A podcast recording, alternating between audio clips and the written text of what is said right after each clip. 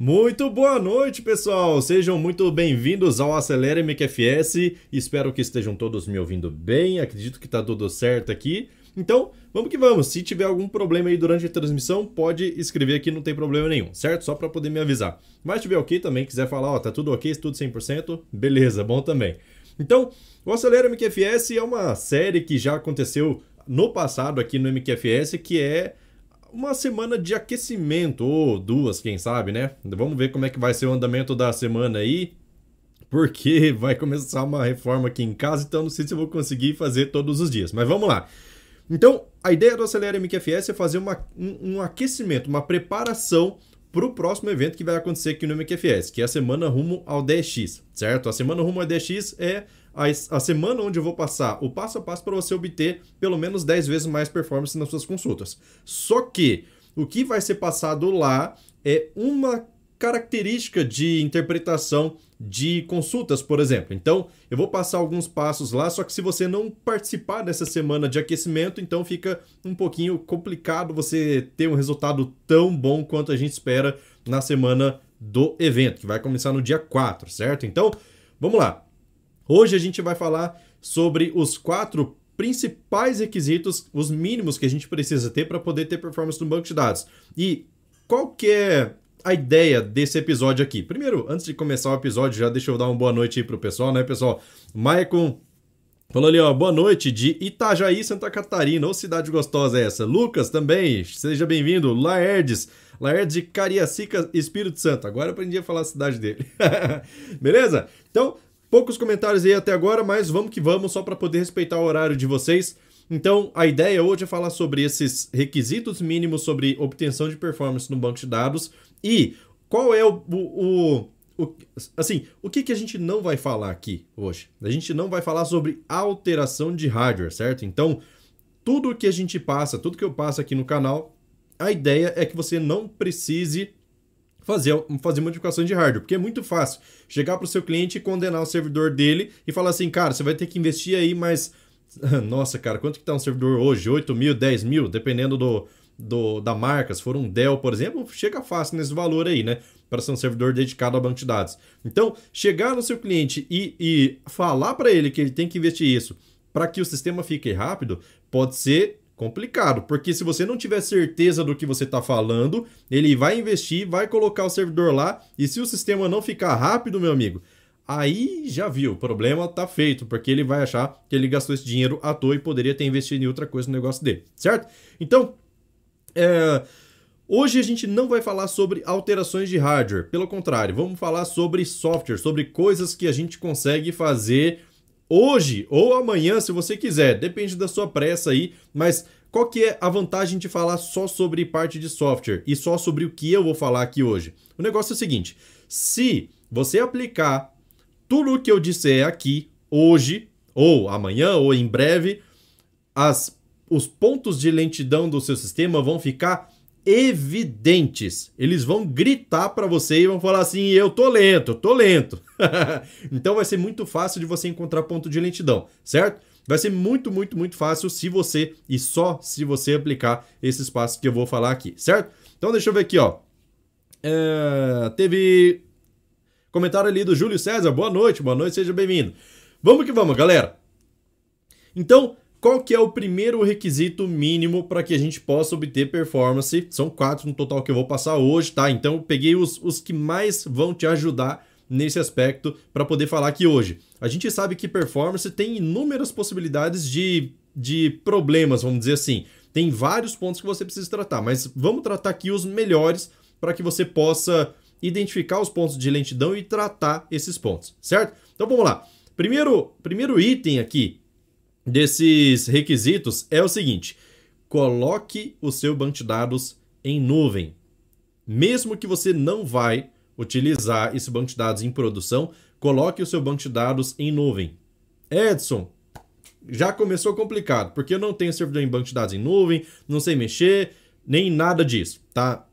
Cara, eu não tô aqui hoje para ficar fazendo propaganda de servidor em nuvem nem nada, tá? Mas por que, que é extremamente importante que você tenha um servidor em nuvem para que você possa é, testar essas coisas. Porque olha só, quando a gente trabalha com servidor em nuvem, a gente trabalha com latência de rede na internet, certo? Se você conseguir pegar um roteador, um roteador ruim o suficiente para que você consiga simular isso, ótimo, então não vai precisar da nuvem. Ou se você conseguir fazer alguma simulação de placa de rede lenta, beleza. Mas, na verdade, o que vai acontecer é que a placa de rede lenta provavelmente não vai ser o caso do seu cliente, certo? Então, se você colocar o seu banco de dados na nuvem, você vai começar a simular uma rede de alta latência para que você consiga fazer essas simulações de velocidade.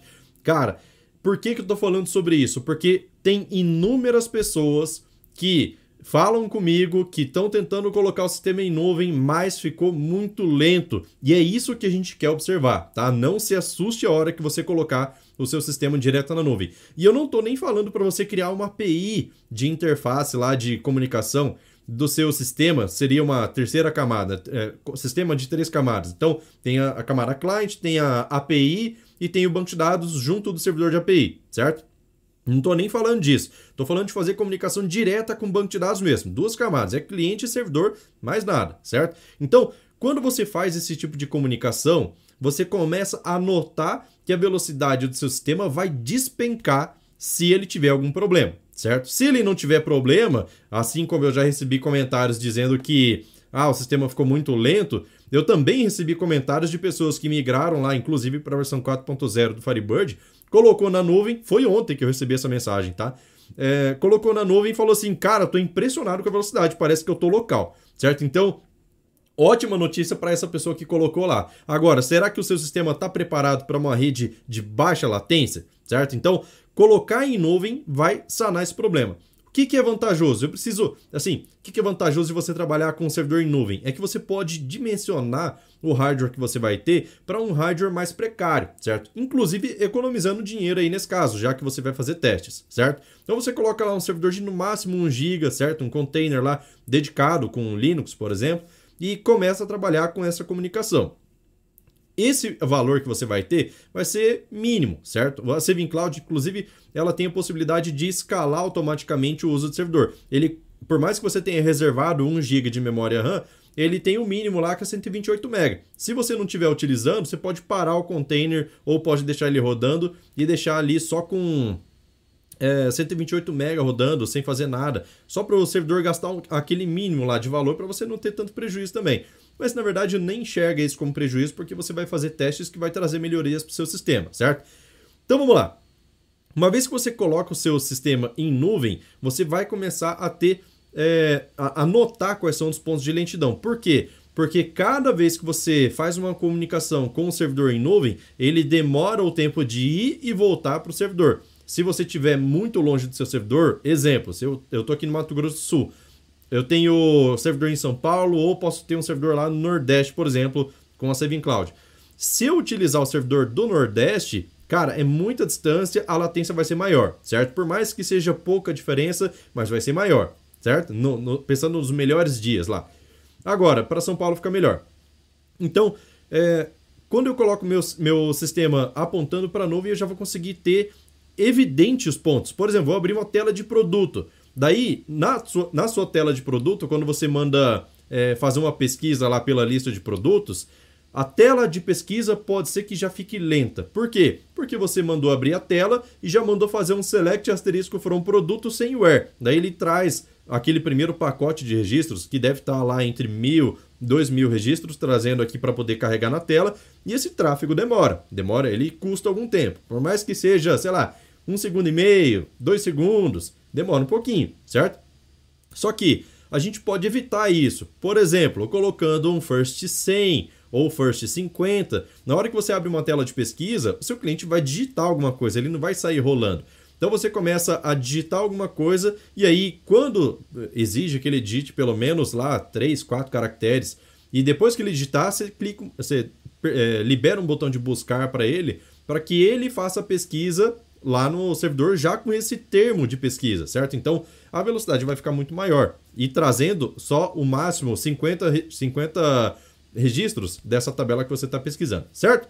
Então essa é a primeira é a primeira é, dica que eu posso te dar sobre obtenção de performance. No início vai ser difícil, você vai ter muita coisa para alterar, com certeza, mas vai te dar um ganho muito grande, porque uma vez que você corrigir as suas consultas para que elas fiquem rápidas em nuvem, colocou no local, meu amigo, isso aqui vai ficar um tiro. Seu cliente vai ficar admirado com a velocidade do seu sistema, certo? E se ele quiser ir para a nuvem, sabe que vai estar tá rápido também. Beleza? Então, vamos aqui para nossa segunda dica aqui, que é uma rede de baixa latência, né? Quando a gente trabalha com, com nuvem, a chance de ter uma rede de baixa latência, e na verdade eu não digo nem uma baixa latência assim de ser ruim, ruim para pior, sabe? eu digo sobre ser é, uma latência que é pior do que a rede local, certo? Rede local tem às vezes gigabit de dados trafegando ali, então você não sente nada de, de lentidão. Agora, quando você trabalha na nuvem, é outra história. Então, deixa eu colocar na minha tela aqui, ó, o seguinte. Eu quero fazer um teste aqui e mostrar para vocês nesse momento. Uma coisa que é até interessante, eu fiz teste hoje, e aí a gente vai poder observar isso. Então, vou abrir aqui, ó, meu prompt de comando. Vamos lá. O é, que, que eu vou fazer aqui, ó? Ignora essa tela do Chrome que está atrás aí. Deixa só essa telinha aqui do, do prompt mesmo, certo? Então vamos lá. Primeira coisa que eu vou fazer, não sei se vocês sabem, mas eu tenho um servidor na nuvem, tá? A maioria de vocês deve saber que esse banco de dados que eu uso para fazer os testes todos os dias, ele fica na nuvem, certo? Então o que, que eu vou fazer? Eu vou fazer um ping menos A, é, menos A não, menos T, para que ele fique repetindo, fique repetindo esse ping até que eu mande parar. Aonde? Eu vou colocar o host lá do meu servidor, que é a máquina que tem lá instalado no meu banco de dados. mqfs40 ponto gelastic.saveincloud.net. Certo? Coloque esse host aqui, ó. Só conferir aqui, ó, mqfs40.gelastic.saveincloud.net. Vou dar um enter. Vamos lá. Então, olha só. Eu tô no Wi-Fi, tá? Tô no Wi-Fi. A minha internet aqui é uma internet de 200 MB de download e 100 de upload, certo? E aí, aqui, olha só a latência. A primeiro tiro aqui foi 40 milissegundos de eco. Então, ele foi e voltou em 40 milissegundos mandou 32 bytes de conteúdo, certo? Então, dependendo da quantidade de dados que você está trafegando, você vai ter uma quantidade diferente de tempo, certo? Um tempo maior um tempo menor. Então, por isso que eu falo que quando você vai fazer uma pesquisa, uma consulta lá do seu banco de dados, o banco, a, a maquinaria do Firebird, vocês sabem que ela é rapidinha. Se ela estiver bem configuradinha, ela vai ser rápida para retornar os dados. Só que se você está retornando muitos dados, esse tráfego vai ser mais difícil, porque aqui com 32 bytes ele está levando aqui ó 24, 25 milissegundos e está mantendo essa média. Cara, isso aqui é um servidor em nuvem. Você viu o host que eu coloquei aqui em cima, ó? Deixa eu até parar aqui, ó. Então, o host que eu coloquei aqui em cima, ó, mqfs40.gelastic.savingcloud.net, que é o IP 191.243.199.81. Você pode fazer o ping aí se você quiser da sua região. Esse servidor está em São Paulo, certo? Está em São Paulo. Olha só, não perdeu nenhum pacote. Só que só o fato de estar em nuvem já vai começar a te dar uma diferença de velocidade, certo? Colocou em nuvem vai dar diferença. Na rede local esse tempo aqui é menor. Agora olha só que interessante. Eu tô com o meu celular, eu tô usando meu celular para poder filmar o meu rosto aqui, certo? Para poder transmitir a minha imagem. Só que ele está na minha rede Wi-Fi aqui, certo? Ambiente local. O que, que eu vou fazer aqui, ó? Ao invés de colocar o host da Saving Cloud, eu vou colocar o IP do meu celular, que eu fixei também, né? 192.68.1.7. Esse aqui é o IP do meu celular. Então, a tela do meu celular nesse momento está bloqueada, ou seja, ele vai demorar um pouquinho mais para responder. Então, enter aqui, vamos ver quanto tempo vai levar. Ó. O primeiro já demorou, não conseguiu encontrar o host, não conseguiu, agora conseguiu, olha só. É porque a tela está bloqueada, olha só. É, 5 milissegundos, 462 milissegundos, aí aqui já foi mais. Agora, se eu desbloquear a tela do meu celular, deixa eu desbloquear aqui só para deixar aberto certinho. Beleza. Então, desbloqueei a tela do meu celular, vamos ver se vai diminuir alguma coisa. 5 milissegundos, 52, 62. Cara, na rede local, tem vezes que ele está indo rápido. É claro, não considero o meu celular como um servidor. Não, não, não tem cabimento, né? Se comparar isso. Mas perceba que só para dar o ping no meu celular aqui está mais lento do que está lá na Saving Cloud, certo? Que está na nuvem, beleza? Então aqui, ó, rede local, se eu até mostrar aqui, ó, por exemplo, o IP da minha máquina. Vamos lá, dar um Ctrl C aqui, colocar IP config, só para vocês verem. Tá 192.168.1, esse aqui é o gateway, né? 192.168.1.5. Meu celular é o 7, certo? Então, a gente começa a notar que tem uma diferença aqui. Quando eu fiz o teste hoje de tarde, foi mais tranquilo. Esse ping aqui no meu celular, ele foi um pouco mais rápido, certo? Mas vai fazer o que, né? Celular é celular. Talvez é porque ele está processando a imagem também. Antes não estava, né? Mas então, assim, quando você faz é, um ping no seu servidor para poder saber quanto tempo ele vai demorar. Eu não tá. Ah, agora parou. É, para você saber quanto tempo ele vai demorar, no caso, fazer o ping no seu servidor, você pode reparar que ele normalmente vai ter uma velocidade mais lenta do que local, certo? Agora, para para pensar o seguinte, ó. Quando a gente fez, deixa eu limpar a tela aqui, vou voltar a dar ping lá no meu servidor em nuvem, certo? Quando a gente vê um tempo de resposta de 21 milissegundos, cara, isso é muito, muito, muito rápido, pensando que a gente está em nuvem. Eu estou no Mato Grosso do Sul, meu servidor está em São Paulo, certo? É extremamente rápido, rápido isso daqui. Só que, quando a gente for fazer uma pesquisa é, de registros, com passando pela API do, do Firebird e tudo mais, ele tem o tempo de processamento também. Então, o tempo de viagem, ele é um tempo que é curto, mas ele influencia na velocidade da nossa pesquisa, certo? Então, é importante que a gente tenha uma rede com uma latência maior do que a nossa rede local para que a gente possa fazer os testes. E aí o servidor em nuvem facilita bastante isso para a gente. Beleza? Tranquilo até aqui, pessoal? Deixa eu ver aqui os comentários. O Peter falou: Boa noite, juventude. Boa noite, seja bem-vindo. Commit Sistemas. Ah, bom nome. Salve, boa noite a todos. Boa noite, seja bem-vindo. De Paracatu, Minas Gerais. Bruno falou: Boa noite, de Curitiba PR. Show de bola. Sejam todos bem-vindos aí. Tranquilo até aqui? Já foram duas dicas até agora. E eu tenho mais duas aqui para poder passar para vocês, certo? Vamos lá, vamos lá. Só tomar uma água aqui para amaciar a garganta. Tudo certo aí com o áudio? Estão me ouvindo bem também? Aproveitando. Bora, bora. Já tem 10 likes, hein, galera? 20 pessoas assistindo, show de bola. Eu achei que não ia vir ninguém, hein, meus caros?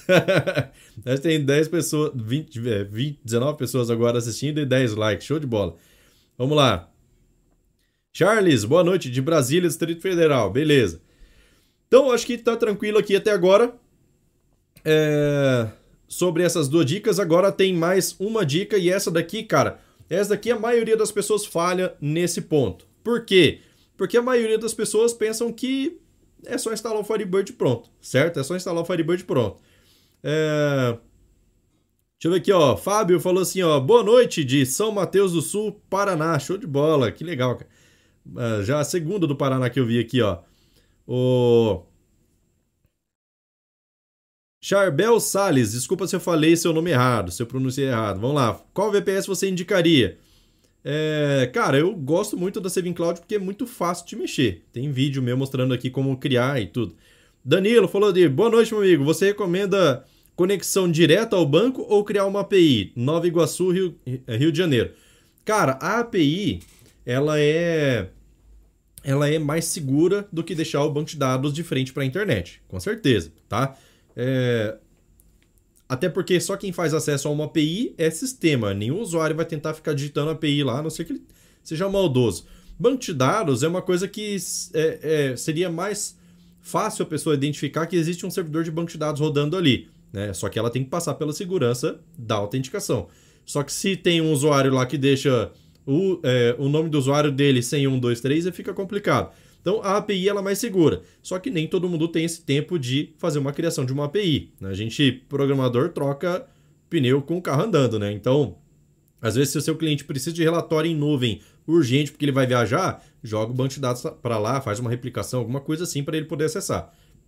Aí acesso direto, certo? Vai criar uma API para ver quanto tempo vai demorar. Pode ser que demore mais, né? Então vamos lá. Até decidir qual vai ser a tecnologia, enfim, que métodos você vai utilizar e tudo mais. Então vamos lá, para a segunda dica aqui, ó. Pode parecer básico, mas ainda hoje no canal eu percebo que tem pessoas que é, ignoram essa dica aqui, que é a dica do Firebird.conf, certo? Firebird.conf não é uma coisa que tem que ficar lá paradinha do jeito que vem instalado. Por quê? Porque lá tem inúmeros parâmetros de é, principalmente de performance, que influenciam no quanto o Firebird vai utilizar do hardware onde ele está instalado. Então, se o seu Firebird está instalado em um, sei lá, um Pentium 100, daqueles antigões lá, um Celeron, ou está instalado em um, um Xeon, né? Acho que fala Xeon e não Xeon, mas está instalado lá num Xeon, no i7, com muito, muita memória, muito processamento, não faz diferença nenhuma se você não mexer no Firebird.conf. Quantas e quantas pessoas já chegaram para mim falando assim, cara, meu sistema tá lento e é estranho. Inclusive teve um post na comunidade recente falando assim, é, a gente trocou o servidor do, do Firebird, a gente fez a configuração lá do, do servidor, só que nesse caso mexeram no Firebird.conf, pode ser outra coisa. É, só que o sistema continua lento. E se a gente observa o servidor, ele está com um mínimo de utilização. Por quê? Porque não foi configurado Firebird.conf. Muito provavelmente, certo? Muito provavelmente. Se você tem consultas sendo executadas de forma incorreta com relação à indexação, ou foi escrita de uma forma incorreta mesmo, que está fazendo mais leituras do que deve, é... vai judiar ainda mais do seu, do seu servidor, do Firebird no caso, porque o hardware vai ficar lá tranquilão, certo? Então, qual é o melhor jeito antigamente a gente tinha isso daqui, ó. Por exemplo, colocar assim, ó, é, firebird.conf ib surgeon, certo? Antigamente a gente só tinha esses arquivos aqui, aqui no Google. Então a gente tinha que escolher qual é a nossa arquitetura. Ah, entre 8 e 12 GB com três bancos, você baixa esses dois caras aqui. Ah, com sendo o super server, é, com 16 a 32 GB de RAM, no máximo três bancos de dados. E pode colocar aqui. Aí Super Classic, ah, então você tinha que escolher arquivos pré-configurados para você poder baixar. E aí, ó, só 64 bits, é, para 16 GB de RAM, para 8 GB de RAM. Então, tem aqui, ó, quantidade de é, conexões simultâneas também. Então, isso daqui é um padrão congelado. Então, a gente não consegue é, otimizar o arquivo do Firebird.conf baseado no hardware que a gente tem. A gente Pode ser que a gente tenha 12 GB de RAM.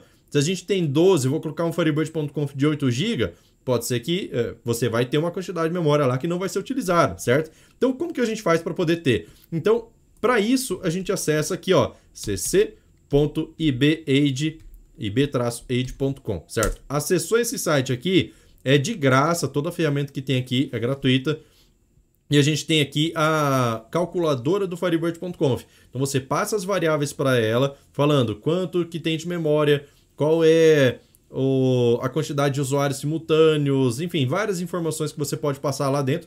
E ele calcula, baseado nisso, quanto é que. O, o, quais são os parâmetros que ele precisa alimentar dentro do Firebird.conf e database.conf para utilizar o máximo de hardware possível, certo? Então, aqui se vocês não tiverem cadastro nessa tela aqui, ó, clica nessa opção aqui, ó, de criar conta grátis, aqui em cima, certo? Primeiro você cria a conta, vai chegar um e-mail para você, criou a conta, daí você vem aqui e faz seu login, certo? Entrou? Beleza, você vai dar de cara com essas telas aqui, ó, é tipo um dashboard aqui, né, Uma, um painel de ferramentas. Então, entrou aqui, você vai direto aqui nessa opção, ó. Aqui, calcular, calcular configuração. Tem a calculadora, certo? Aqui do lado. E tem aquela página que eu acabei de te mostrar, que são os arquivos otimizados. Se eu mandar abrir em outra guia, ele traz exatamente aquela página lá, certo? Só que aqui a gente vai na calculadora, porque daí a gente faz baseado no nosso hardware. Daí eu tenho as opções aqui, ó, Firebird 3 e tudo que tiver Vanilla, quer dizer que é a versão clássica do Firebird, essa que a gente baixa lá do site oficial do Firebird. A outra opção aqui é o HQBird, HQBird, da forma que você preferir falar aí, até desde que você entenda, né? Então, o HQBird é uma versão tunada do Firebird que quem é, trabalha no desenvolvimento dela é a IB Surgeon, certo? O Firebird Vanilla é o clássico nosso aí que a gente já está acostumado a ver no canal, certo? Então aqui sempre tem versões aprimoradas de, é, de recursos, de funções, de. Inclusive, se eu não me engano, backup paralelo já está aqui no HQBird. Aí no caso vai ser. Ai, cara, se eu não me engano, a versão 4 porque backup paralelo, backup paralelo vai chegar na versão 5 do Firebird, certo? Então, primeiro chega no HQBird para depois ir para o Firebird normal. E aí, a gente tem aqui essas versões. No Firebird 4 aqui ainda está desabilitado, mas tem vários parâmetros que podem ser compartilhados aqui. Então você pode capturar esses parâmetros que foram é, adaptados do, do Fire, que foram alterados do Firebird 3 e jogar para o Firebird.conf do 4, certo? Só que com cuidado, com cuidado, porque pode ter diferença em comportamento do Firebird. Então você faz a alteração e testa. Então vamos lá. Considerando aqui Firebird 2.5, tá? Que é o que a maioria das pessoas tem aí. Algumas já estão na 3, menos ainda estão na 4, mas inclusive fazer a migração para uma versão mais recente é sempre mais vantajoso com relação à velocidade, tá? Mas vamos considerar aqui, ó, Firebird 2.5. Eu vou pegar o, o 3.0 já, tá? 3.0 porque são dois arquivos, aí fica mais fácil de ver os dois. Então, mando criar aqui. O que, que vai acontecer? Na hora que eu mando criar, ele trava. Travou aqui. De, peraí, deixa eu ver aqui. O que está acontecendo? F5 aqui, vamos atualizar. Ele travou. Ah, tá. Sim, sim. Cliquei aqui, daí eu tenho que escolher qual é a arquitetura do meu servidor. Não tinha clicado aqui, então foi erro do usuário, certo? Então vou escolher qual é a arquitetura aqui. E se você tem muitos acessos, vale a pena você conferir aqui se você vai utilizar a Super Server ou a Super Classic, certo? Testar com as duas situações. Esse cara aqui, ele só vai liberar a quantidade de memória por conexão. Liberou a conexão, desaloca o cache dessa conexão. Então, a sua quantidade de memória RAM é desalocada e aí você acaba tendo mais espaço para outra conexão entrar. No caso do Super Server, é um cache só, ele é compartilhado entre todo mundo. Então, entrou 100 conexões. Daí, essas 100 conexões alimentaram o mesmo cache e compartilhou velocidade com todo mundo. Só que dessas 100, saíram 90, sobrou 10 usuários. Aquele cache continua inchadão lá até todo mundo desconectar, certo? Então, o, se você utiliza servidor escalável, faz diferença. Mas vamos lá. Aqui a gente pode dizer quanto é que a gente tem de memória, qual é a quantidade de usuários simultâneos no pior horário, certo? Horário de pico. Então, ah, meu horário de pico é 10 horas da manhã, a hora que tá todo funciona todos os funcionários estão lá preenchendo. Então, perceba que isso daqui é por cliente seu. Não é, ah, vou definir um e vou jogar para todo mundo. A não ser que você siga a risca a, a, os dados do servidor que você tem, mas ainda assim pode variar a quantidade de usuários do seu cliente. Então, colocando aqui essas informações, número de núcleos do CPU, qual é o page size do seu banco de dados? É extremamente importante colocar uma informação correta aqui. Se você colocar errada, ele vai fazer uma conta errada, pode estourar a memória do seu servidor, porque, de verdade, pode dar lá um out of memory, por quê? Porque ele está tentando alocar mais memória do que cabe, imaginando que é um page size específico, menorzinho, só que na verdade é maior, certo? Então, é, vai preenchendo aqui normal, tamanho do banco de dados, pode colocar aqui é, e aí pode colocar, inclusive, aqui qual é o nome do seu banco e aqui o caminho dele. Por quê? Porque lá no database.conf ele vai criar configurações personalizadas para essa base. E aí você pode acessar pelo alias. Então, vou deixar tudo aqui do, no padrão, do jeito que ele trouxe, ou posso escolher aqui a opção do Super Classic. Super Classic, como é por conexão, então é indiferente, certo? Ninguém vai conectar no Security Database, por exemplo certo? Todo, na verdade, todo mundo conecta, né? Automaticamente. Na hora que você conecta no banco, já sobe uma, uma conexão também no Security Database. E aí, no caso do Super Server, ele diferencia. Olha só, vou mandar criar aqui. Agora sim ele vai criar toda a parte do Firebird.conf e do Database.conf. Olha só, tem aqui Server Mod, Super Server, que foi o que eu escolhi. E aqui ele trouxe só alguns parâmetros. Aí você pode falar assim, ah, mas Edson, o Firebird.conf é enorme. Cadê os outros parâmetros? Cara, o que não está aqui, ele vai seguir o padrão. Então é importante que você salve um Firebird.conf do seu, é, do seu, o original do seu, da sua instalação, para que você não perca os dados originais, certo? Então aqui, perceba que ele já trouxe um monte de informação no firebird.conf e aqui embaixo não pode deixar de dar atenção para isso daqui, ó. Tem que dar atenção. Por quê? Porque aqui ele fala para o Security Database, que é o security3.fdb, você utiliza aqui, ó, o um mínimo de páginas que vão subir para cache, certo? 250 páginas só, beleza? E para a sua base, que é essa que vai estar tá aqui, ele utiliza um número muito maior de páginas que vão subir para o cache, certo? Então, o Security Database ele vai utilizar o mínimo mesmo. O mais forte mesmo de uso de hardware vai ser a sua base.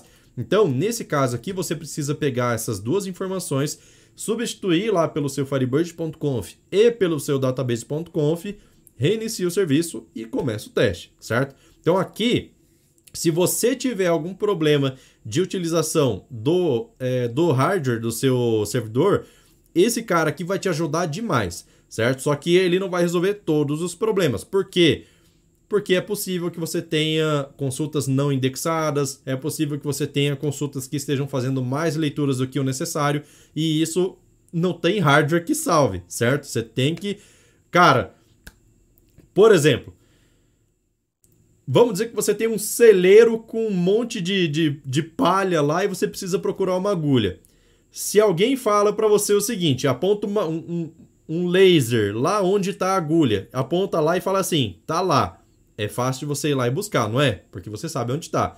Agora, se você fizer essa procura sem ninguém apontar para onde está, fica muito mais difícil você encontrar, né? Então, não importa o tamanho do celeiro, vamos dizer assim, que seria o tamanho do seu servidor, você vai ter dificuldade para encontrar informação se a sua consulta não tiver indexado, porque o índice é que aponta para onde está a agulha, que é o registro que você quer, certo? Então, ainda mais quando seu banco de dados é muito grande, quanto melhor indexada tiver a sua tabela, as suas tabelas, né, mais fácil você, vai ser você buscar os registros. Então, pode ser que o, que o Firebird.conf te ajude bastante, pode ser que não. Mas isso daqui é essencial que você faça. Não pode passar nenhuma instalação de Firebird sem mexer no firebird.conf. Isso aqui é inegociável, certo? Tem que fazer, tem que fazer. Isso aqui tem que ser igual, é, sei lá, é, é tipo promessa. Você instalou, tem que fazer a configuração personalizada para cada cliente. Cada cliente vai ter o seu servidor, cada cliente vai ter uma quantidade de usuários diferente, certo? Então precisa tomar esse cuidado aí. Beleza? Deixa eu ver aqui os comentários que eu vi que teve gente que mandou mensagem. Vamos lá. É, deixa eu ver, deixa eu ver. Danilo falou boa noite. Você recomenda a conexão. Ah, tá. Esse que eu já respondi. O Akimone, desculpa se eu não falei certo o seu nome. Boa noite, de Mossoró, Rio Grande do Norte. Seja bem-vindo. Danilo falou: é, Você poderia me explicar o que é e para que serve o page size? Se tiver algum vídeo, eu procuro. É, rapidinho aqui, tá? Só para não fugir muito do, do contexto. Mas o page size, toda, toda informação, todo dado que está no banco de dados, ele, é, ele não é gravado solto. Ele é gravado dentro de páginas. Qual é o tamanho de cada página? É esse cara. 8192 é 8K. 8 KB. Certo? Então, cada página do banco de dados cabe 8 KB de informação, de dados, né? Então ele grava, encheu a página, cria outra, e cria outra, e cria outra. Então fica tudo paginado. Então é para isso que serve o page size, certo? Para você definir qual vai ser o tamanho da página.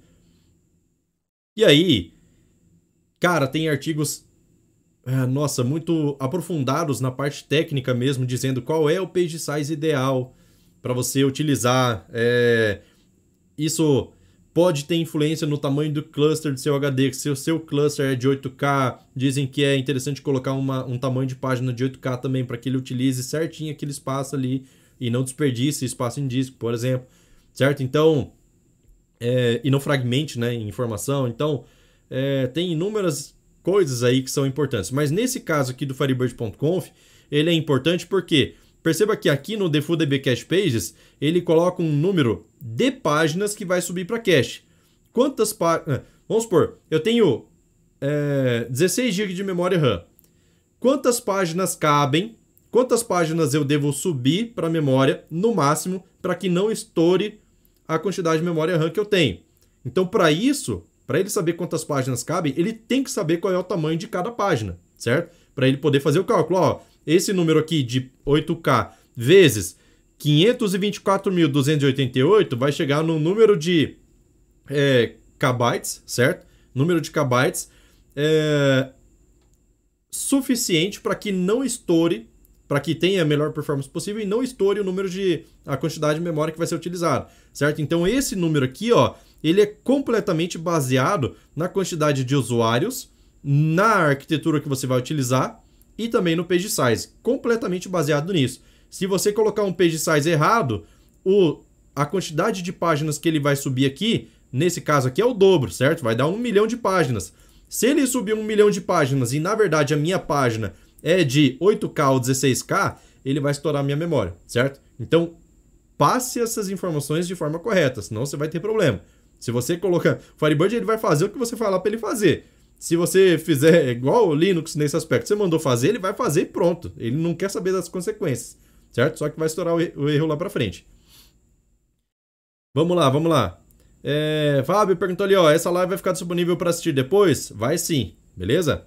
Se quiser fazer alguma pergunta, aproveita e fazer agora. Então vamos lá. Quarta e última dica aqui sobre performance. Nesse caso aqui vou até mudar. Ah, não, vou deixar aqui na minha tela mesmo. É... Antes de entrar para essa dica, chegou mais uma mensagem ali do Danilo. Deixa eu ver aqui, ó. Esse total de usuários seria a quantidade de conexões com a base de dados ou aqueles usuários do próprio banco de dados além do CDBA. Quantidade de conexões ativas no, no seu. É, no, é, simultâneas, certo? No seu banco de dados. Conexão ao banco. Então, assim, é, mesmo que seja. Ah, eu tenho 10 CDBA conectado, conta 10. Ah, eu tenho 30 usuários, conect... 30 usuários criados, 10 conectados no limite é 10, porque tem turnos e tudo mais. Então, no limite é 10, tem alguns que estão desativados. Então, no limite máximo é 10. Então, conta 10, certo? Mesmo que você tenha criado vários. Beleza?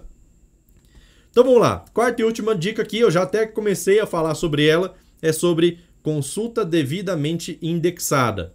Aonde é que eu tenho que tomar cuidado nas minhas consultas para poder criar índice, certo? Então, vamos lá. Primeira coisa aqui, ó, deixa eu mostrar aqui já no IB Expert certo?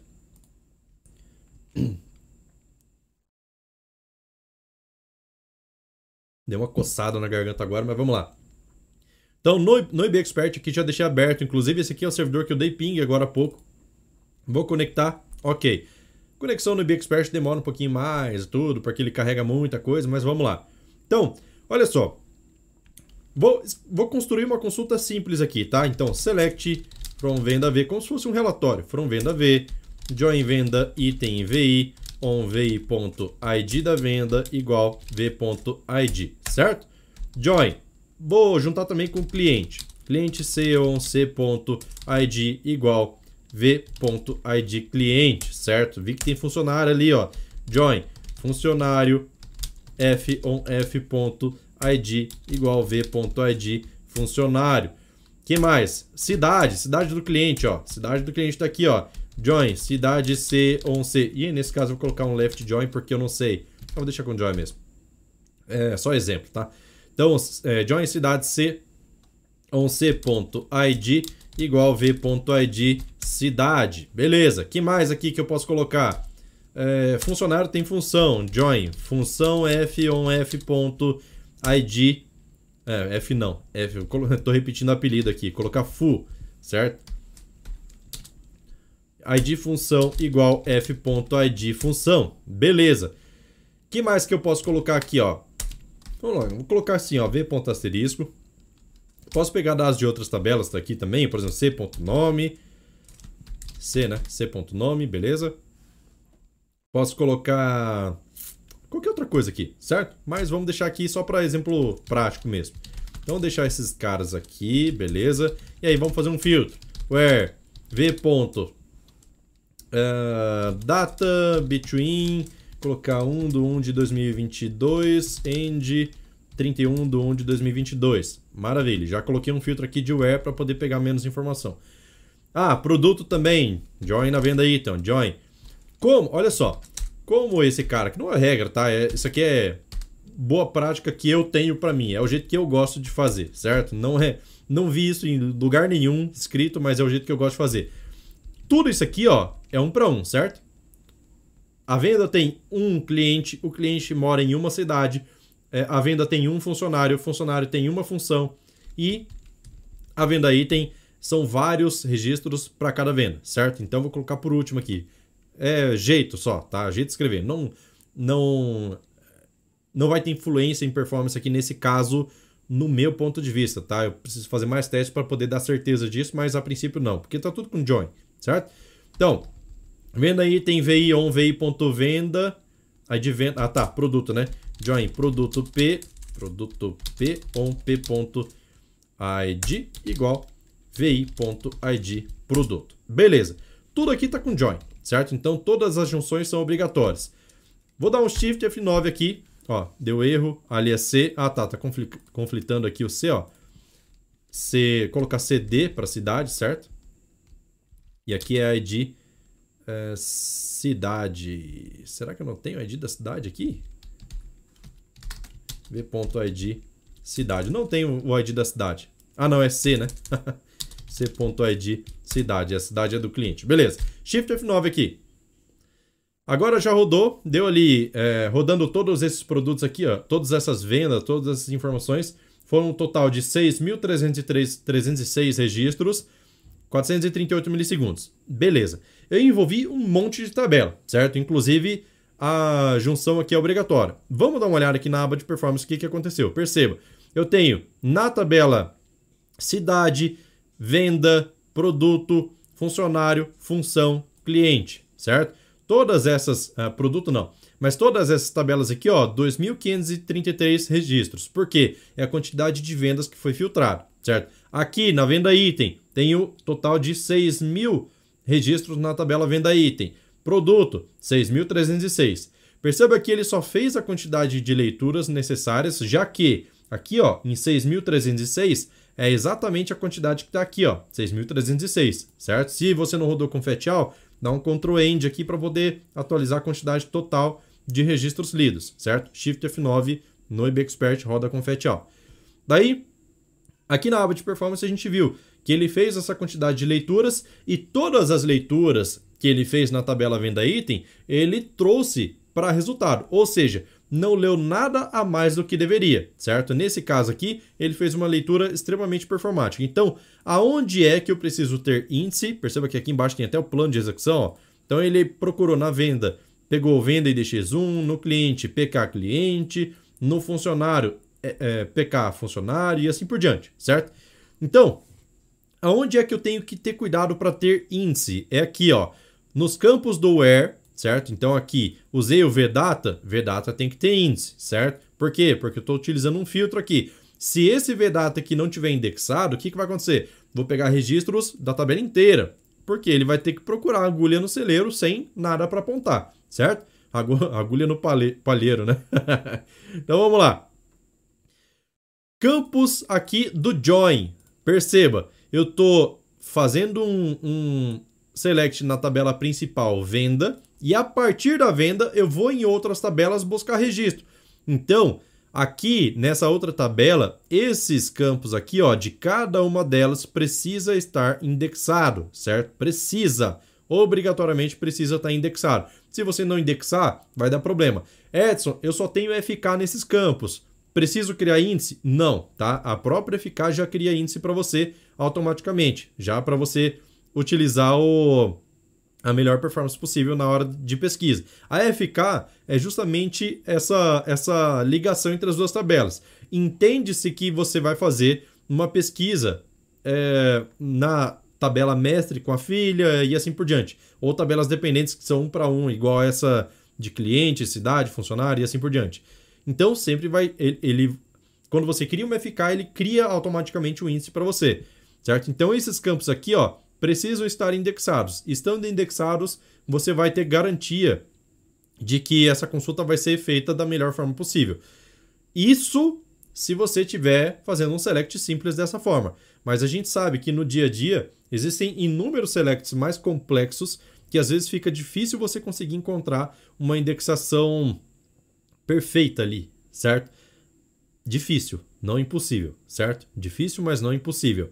Existem formas de você escrever suas consultas de forma que você economize leitura, de forma que você utilize recursos do Firebird, é, funções específicas, que você utilize, por exemplo, PSQL, é, utilize uh, subselect, deixe de utilizar in para utilizar alguma outra forma, para que você tenha a melhor performance possível nas suas consultas. Então, tudo o que eu mostrei aqui para vocês são dessas quatro, desses quatro requisitos, são itens que vão te ajudar demais para poder ter performance. Mas existe a contrapartida. Se você não escrever as suas consultas da melhor forma possível, você vai ter problema de performance. E é exatamente isso que eu vou mostrar no evento que vai acontecer no dia 4, certo? Na semana rumo ao DX, onde eu vou mostrar como as pessoas costumam escrever uma determinada consulta para fazer um relatório.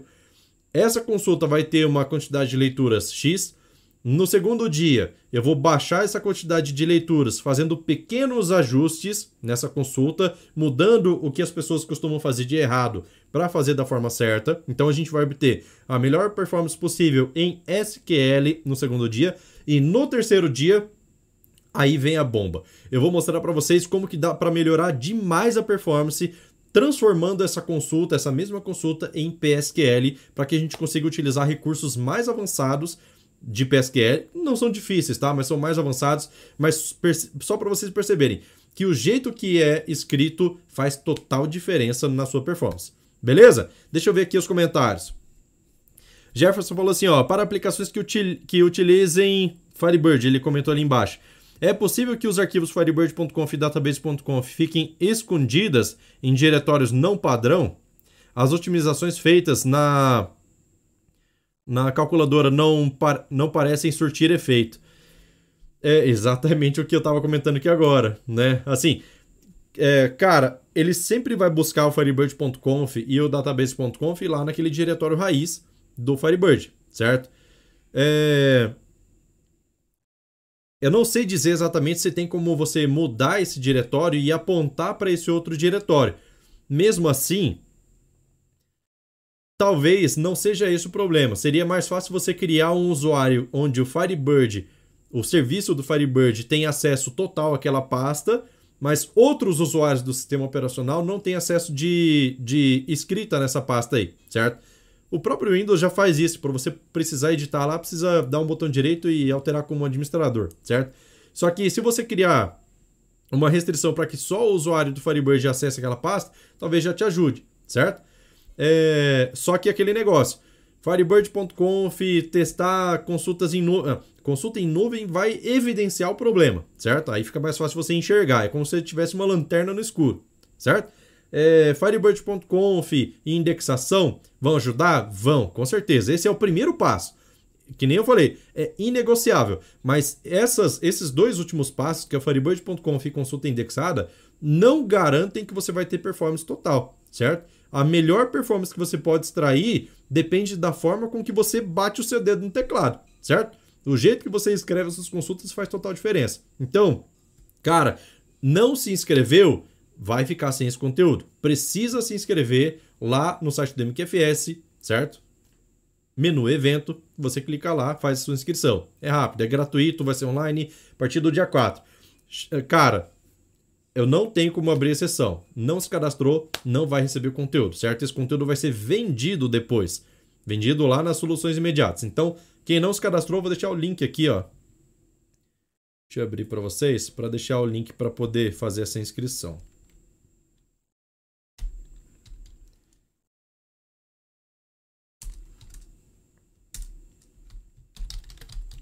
Inscrições rumo ao 10x, beleza? Então podem se cadastrar aí, eu vou até fixar aqui no topo para vocês poderem fazer o acesso, certo? Beleza, pessoal? Alguma dúvida aí sobre performance, sobre o que foi visto aqui na aula de hoje? eu acho que foi top, hein, cara? Foi Por que, que eu resolvi fazer essa aula? Porque tem, assim, primeiro que é o aquecimento para evento. Vocês precisam passar por esse por esse aquecimento, por quê? Deixa eu mudar a tela aqui. Beleza precisam passar por esse aquecimento, por quê? Porque se você chegar no evento sem. É, é você pode até. Lógico, a sua, sua, sua performance vai melhorar pelo menos 10 vezes só de participar do evento. Só que pode melhorar muito mais se você tomar esses cuidados que eu falei aqui hoje. Então, é, tome esse cuidado de utilizar esses detalhes aqui e faz um pequeno investimento aí de um servidor nuvem. Não estou falando de muita coisa não, tá? No caso da Saving Cloud é fácil, porque é, porque é cobrado em real, é em formato de crédito que você coloca lá, acabou o crédito, para de usar, certo? Ele não vai te cobrar em formato de cartão de crédito, daí não tem flutuação de dólar, então tem um monte de coisa ali que faz, é, faz sentido você utilizar Saving Cloud, certo? Se você não tiver mais hardware, ele não vai ficar consumindo demais lá e aumentando a cobrança. Escalando pode aumentar a cobrança, certo? Então, se você não manja do AWS, por exemplo, que é muito mais completo no caso da interface lá, em questão de serviços, é... pode ser que você tome um susto aí, certo? Então, Saving Cloud é... tem essa vantagem por conta disso. Vamos ver aqui, ó.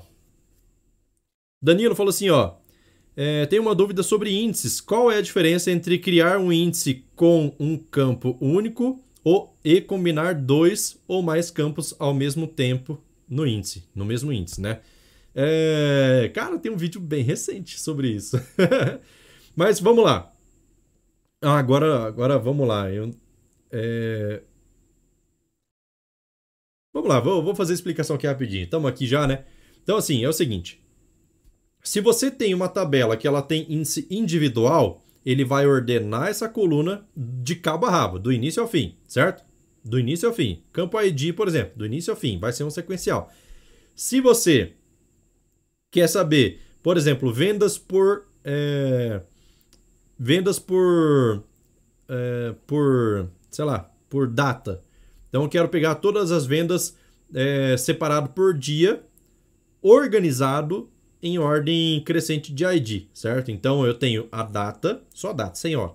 Então eu tenho a data e tenho o ID indexado, certo? Quando você faz essa consulta aí e você quer pegar, por exemplo, a maior é, maior ID de venda, que é o, a última venda que aconteceu no dia. Quando você faz esse tipo de pesquisa, que inclusive vai sair no. no vai sair ou já saiu, cara? Deixa eu ver aqui agora. Quando você faz esse tipo de pesquisa, se você tiver índice simples, ele vai ordenar pela data, mas não tem o campo ID ordenado por data, certo? Por mais que você tenha o campo ID é, de forma decrescente lá, por exemplo, então você tem a data individual de forma crescente, ID individual de forma decrescente. Por mais que você tenha isso, Firebird vai escolher o de data, vai fazer o filtro, vai fazer a ordenação, mas o ID, a ordem do ID está bagunçada, certo? Quando você coloca índice composto por data e ID de forma decrescente, por exemplo, você tem os dois, crescente ou decrescente. Você tem as duas colunas ordenadas em paralelo, vamos dizer assim. Então, primeiro do primeiro dia, ID na sequência. Segundo dia, ID na sequência. Terceiro dia, ID na sequência, certo? Então, tem vantagem na hora que você precisa fazer uma pesquisa dessa, desse exemplo. O problema na internet, deixa eu ver se já vai voltar.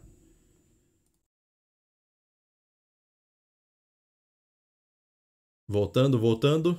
Beleza, a internet voltou. Deixa eu ver aqui como é que tá agora.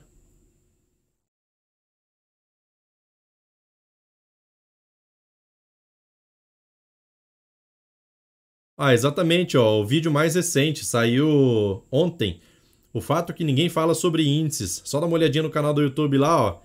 Tá, tá pronto. E, inclusive, eu falei sobre isso e no vídeo que vai sair amanhã tem mais detalhes sobre essa explicação, para que fique bem claro. Então, hoje, ontem foi um exemplo prático, hoje teve essa explicação que eu acabei de falar, e amanhã tem uma explicação bem clara, inclusive mostrando como funciona, beleza? Danilo falou assim, ó, muito interessante, obrigado pela explicação. Mais uma vez, você é muito bom, valeu, muito obrigado. Danilo, opa, vou assistir agora, show de bola. Então, é, vídeo está lá já pronto, disponível, tá? E o título é O Fato que Ninguém Fala sobre Índices. É justamente esse detalhe. Beleza? Mais alguma dúvida aí, pessoal? Se não tiver, a gente já encerra essa aula aqui, que foi muito proveitosa no meu ponto de vista. Acho que vocês gostaram também. Quem gostou, dá like aí, por gentileza. Isso, facil... Isso ajuda bastante na... na relevância do nosso canal, certo? Deixa cada vez mais forte. Vamos lá. Deixa eu ver, deixa eu ver. Lembrando, lembra, ah, deixa eu mostrar aqui para vocês como que tá, cara. Deixa eu mostrar. Vou colocar aqui na tela. Essa é a primeira vez que eu vou fazer um evento que vai ter a, a área interna do evento. Aqui, ó. Então essa área interna aqui, claro, precisa se cadastrar lá pelo site. Então vamos lá mqfs.com.br, no link que eu deixei fixado aí, tá? Menu evento aqui, ó. Tá aqui, se inscreve por aqui, certo? Fez a inscrição aqui, ele vai abrir aqui uma telinha para você colocar nome, e-mail, sem confirmação de senha. Vai chegar no seu e-mail a confirmação, você precisa confirmar seu e-mail e aí depois você vai receber o acesso a essa página aqui, certo? Então, entrando aqui, ó. Ah, cara. Qual que tá o meu e-mail aqui agora? Vamos lá, se é isso mesmo, acho que é. Foi. Então, olha só que top que tá essa área interna aqui do evento, certo? O evento vai acontecer nessa área interna aqui. No dia 4 do 4 vai, vai ser liberada às 8 horas da manhã essa aula aqui, depois no dia 6, depois no dia 8. Então tudo é acessado por aqui. E tem uma comunidade exclusiva do Telegram, que é só clicar aqui e acessar. Beleza? Essa comunidade é só para quem for participar do evento. Tranquilo? Então, não perca tempo, faça isso na inscrição. E é isso. Então, galera, já que não tiveram mais dúvidas, deixa eu ver, Danilo, o Danilo falou ali, ó, nota 10 essa aula, pena que só pode dar um like. Compartilha com seus amigos que daí dá mais like. Beleza? Então, galera, muito obrigado pela participação de vocês. É, pela aula de hoje é isso. Vamos ver, que nem eu falei, vai começar uma, uma reforma aqui em casa, vou começar uma pintura, então não sei se eu vou conseguir fazer live todos os dias aqui sobre conteúdo de performance. Mas Vamos ver. A gente vai conversando. Qualquer coisa me segue no Instagram lá, que daí eu coloco coisas um pouco menos formais lá. Beleza? Então é isso. Vamos ficando por aqui. Valeu, falou. Tchau, tchau e até mais. Fui!